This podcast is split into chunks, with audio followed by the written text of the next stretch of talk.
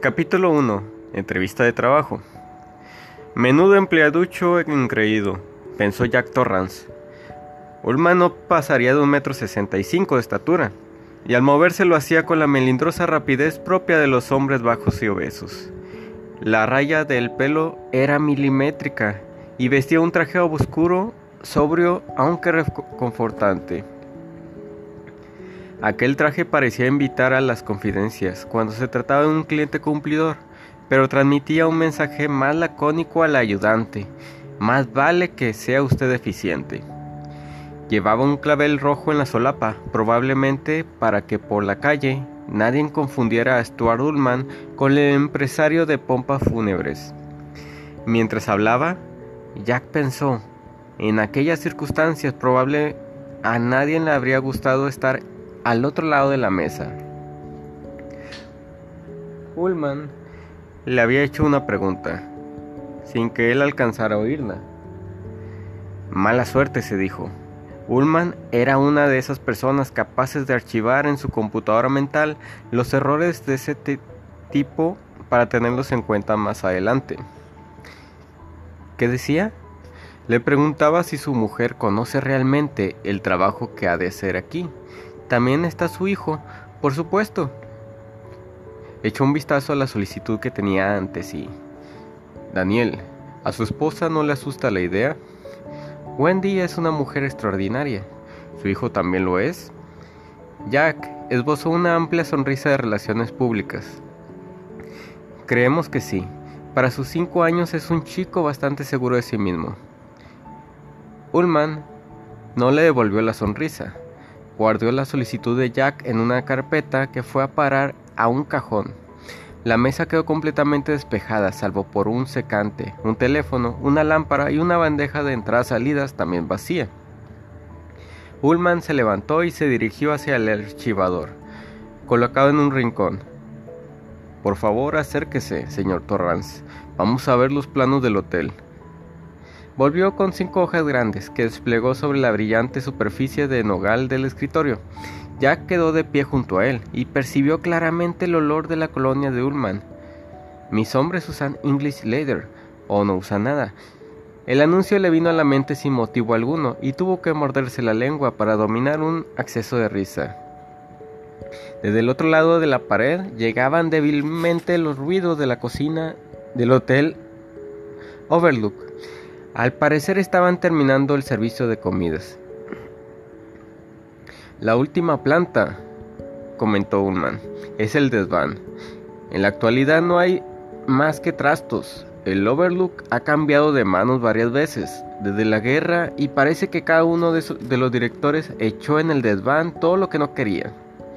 Quiero que pongan ratoneras y cebos envenenados. Algunas camareras de la tercera planta aseguran que han oído ruidos ahí arriba. Aunque no lo creo, no debe haber una sola oportunidad de entre 100 de que una rata se aloje en el Overlook. Jack, que sospechaba que todos los hoteles del mundo alojaban al menos un par de ratas, guardó silencio. Por supuesto, no dejará que su hijo suba al desván, bajo ni una circunstancia. No, convino Jack, y volvió a sonreír afablemente. ¿Qué situación más humillante? pensó. ¿Acaso este empleaducho engreído cree que dejaré jugar a mi hijo en un desván con ratoneras, atestado de trastos y de sabe Dios que otras cosas? Ullman apartó el plano del desván y lo puso debajo de los otros. El Overlook tiene 110 habitaciones, anunció con solemnidad. 30 de ellas, todas suites, están en la tercera planta. 10 en el ala oeste, incluyendo la suite presidencial. 10 en el centro y otras 10 en el ala este. Todas ellas tienen una vista estupenda. ¿No podrías por lo menos interrumpir tu discurso? se preguntó, pero guardó silencio, ya que necesitaba el empleo.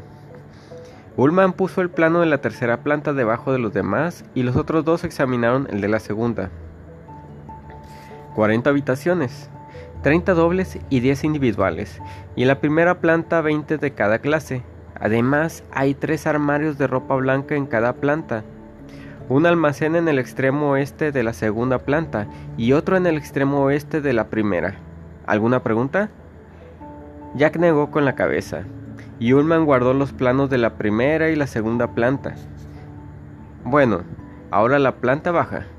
Aquí en el centro está el mostrador de la recepción, detrás de él la administración.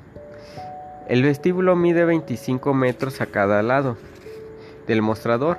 En el ala oeste están en el comedor Overlook y el salón colorado. El salón de banquetes y el de baile ocupan el ala este. ¿Alguna pregunta? Solo referente al sótano, que para el vigilante de invierno es el lugar más importante, respondió Jack. Vamos donde se desarrolla la acción. Todo eso se lo enseñará Watson. Los planos de los sótanos están en la pared del cuarto de calderas. Frunció el entrecejo con aire de importancia quizás dando a entender que como director no le concernían aspectos del funcionamiento del Overlook, tan terrenales como las calderas y la fontanería. Tal vez no sea mala idea poner algunas ratoneras también ahí abajo. Espera un minuto. Carabateó una nota en un blog que sacó del bolsillo interior de la chaqueta. Cada hoja llevaba una bastardilla la inscripción de la mesa de Stuart Ullman. Arrancó la hoja y la dejó en el apartado de salidas en la bandeja. El blog pareció desaparecer en su bolsillo como si acabara así un truco de magia. Ahora lo ves, ahora no lo ves. Este tipo es un verdadero artista, pensó Jack. Volvieron a la posición del principio, Ullman detrás de la mesa del despacho y Jack frente a él. Entrevistador e entrevistado, solicitante y patrón reacio. Este entre, entrecruzó sus pulcras manos sobre el papel secante y miró fijamente a Jack. Ullman era un hombre menudo y calvo, con traje de vaquero y discreta corbata gris. La flor que lucía en la solapa contrastaba con una pequeña insignia, sobre la que se leían pequeñas letras doradas personal. Francamente, señor Torrance, Albert Shockley es un hombre muy poderoso, tiene grandes intereses en el Overlook, y por primera vez en su historia ha dado beneficios en la última temporada. El señor Shockley pertenece también al Consejo de Administración, pero no es hombre de hostelería y él sería el primero en admitirlo.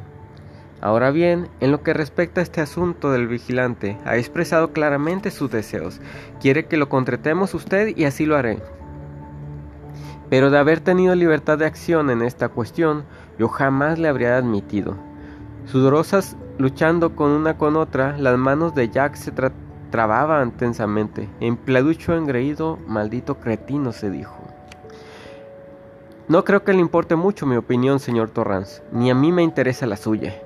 Sin duda, sus sentimientos hacia mí no tienen nada que ver con mi convicción de que no es usted el hombre adecuado para este trabajo.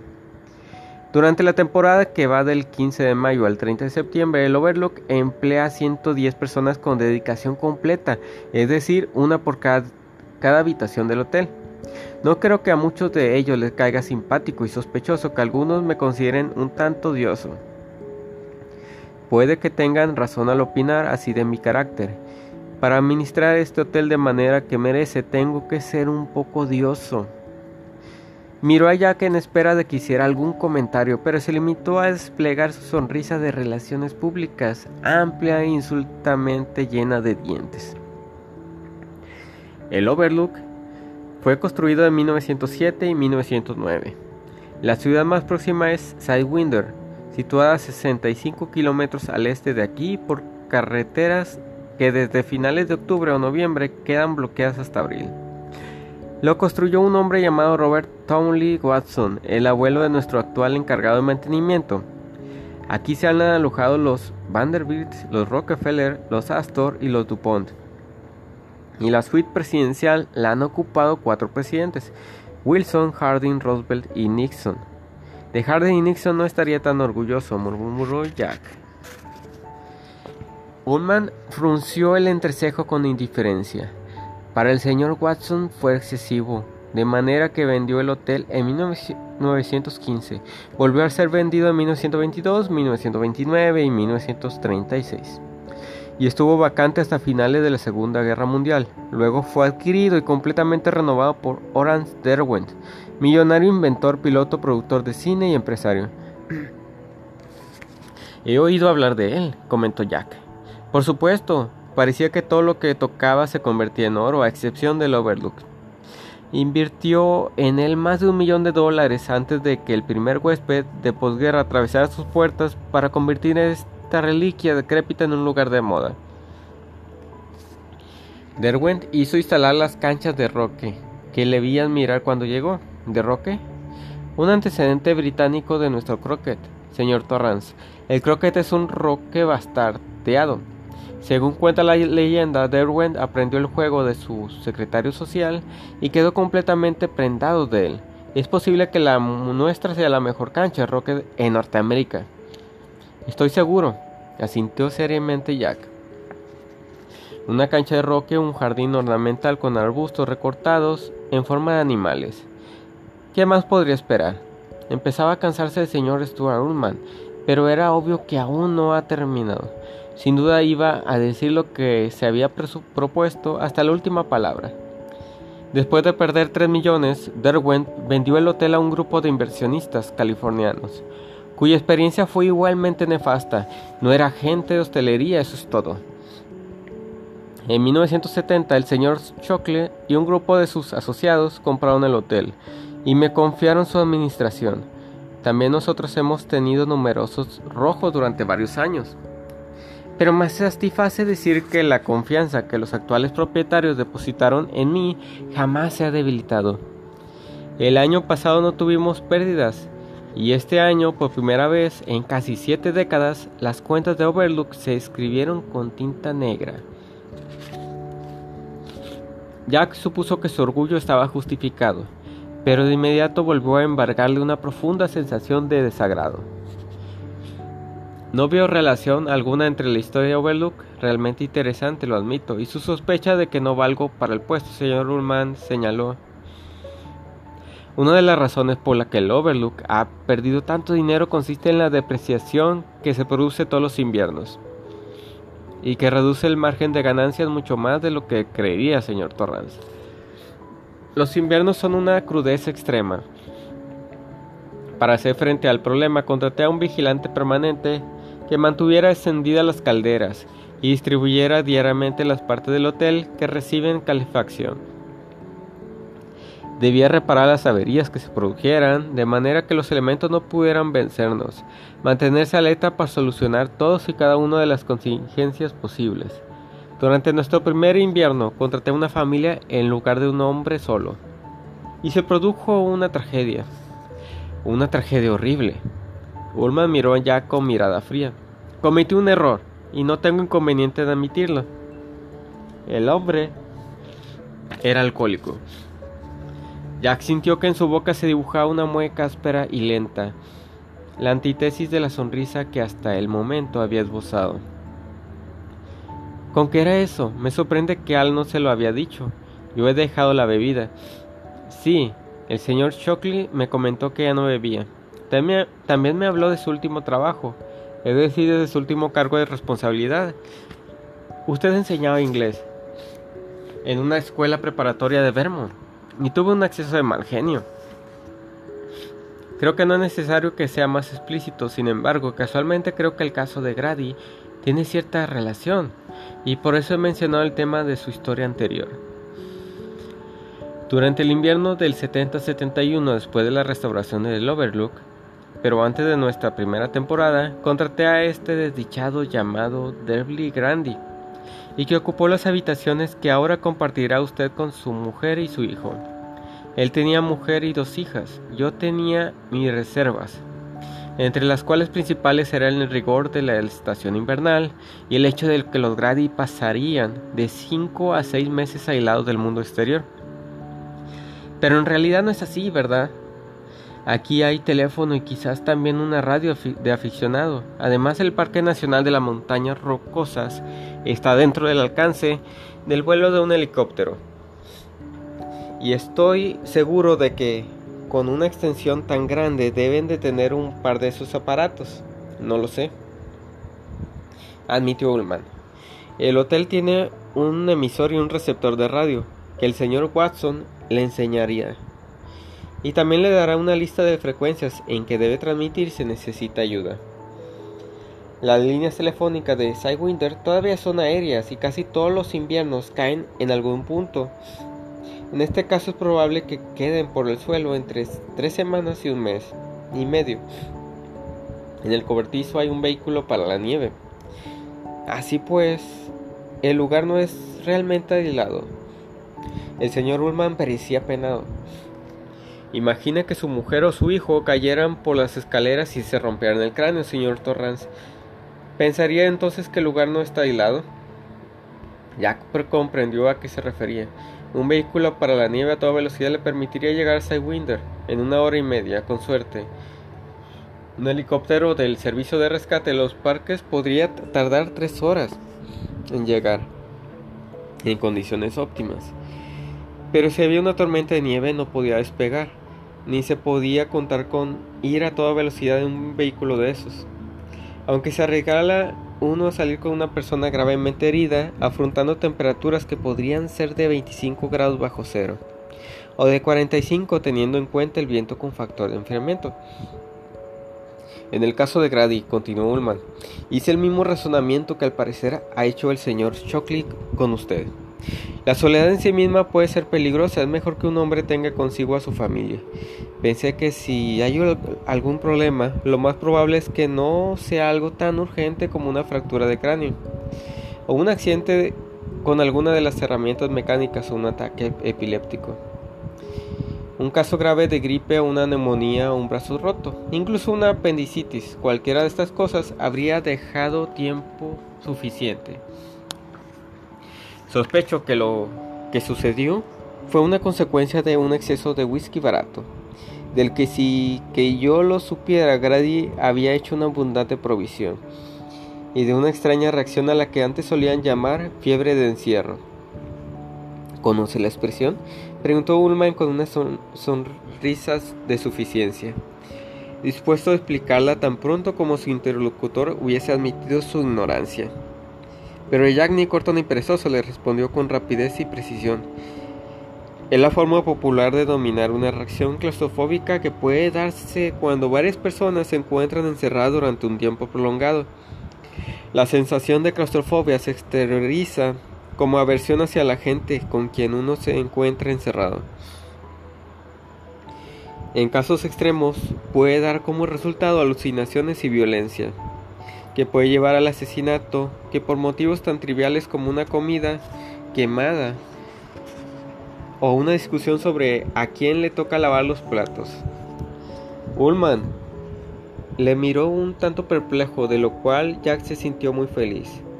Decidió llevar un poco más lejos su ventaja mientras silenciosamente prometía a Wendy que conservaría la calma.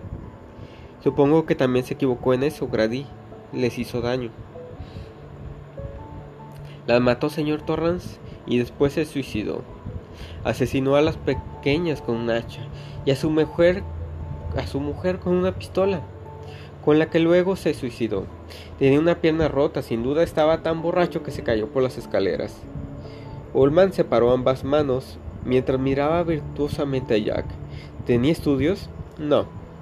Creí que un hombre poco imaginativo sería menos susceptible a los rigores a la soledad.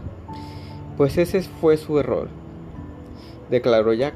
Un hombre necio es más propenso a la fiebre del encierro de la misma manera que tiene más propensión a matar a alguien por una partida de naipes o cometer un robo siguiendo el impulso del momento.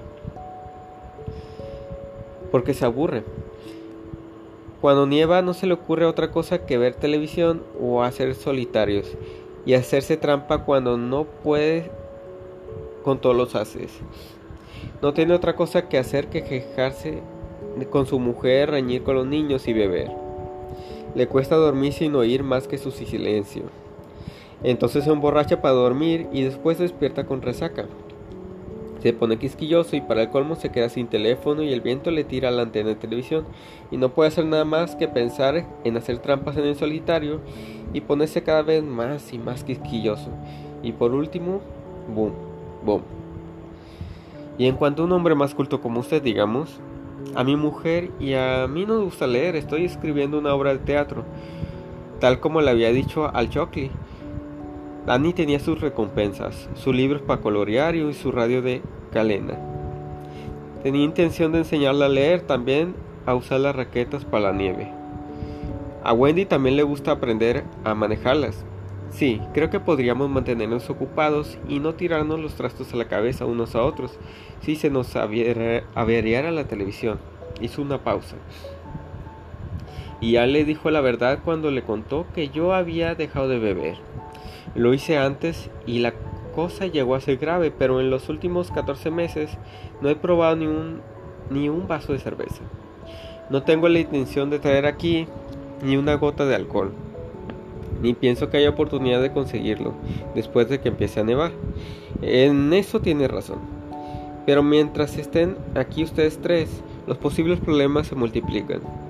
Se lo advertí al señor Shockley y él dijo que asumía la responsabilidad.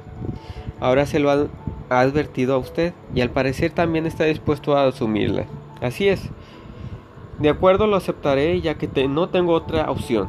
No obstante, preferiría tener un joven universitario sin familia que quisiera tomarse un año de descanso. En fin, quizá usted lo haga bien. Ahora le presentaré al señor Watson, que le enseñará el sótano y los terrenos adyacentes al hotel. A menos que tenga a, hacerme alguna pregunta. No, ninguna. Pullman se puso de pie. Espero que no queden entre nosotros resentimientos, señor Torrance. Le aseguro que en todo lo que le he dicho no hay nada personal. Solo pretendo lo mejor para el Overlook. Es un gran hotel. Y quiero que siga haciéndolo. Por supuesto que no hay ni un resentimiento, dijo Jack. Sonriendo de nuevo, pero se alegró de Ullman no le tendiera la mano.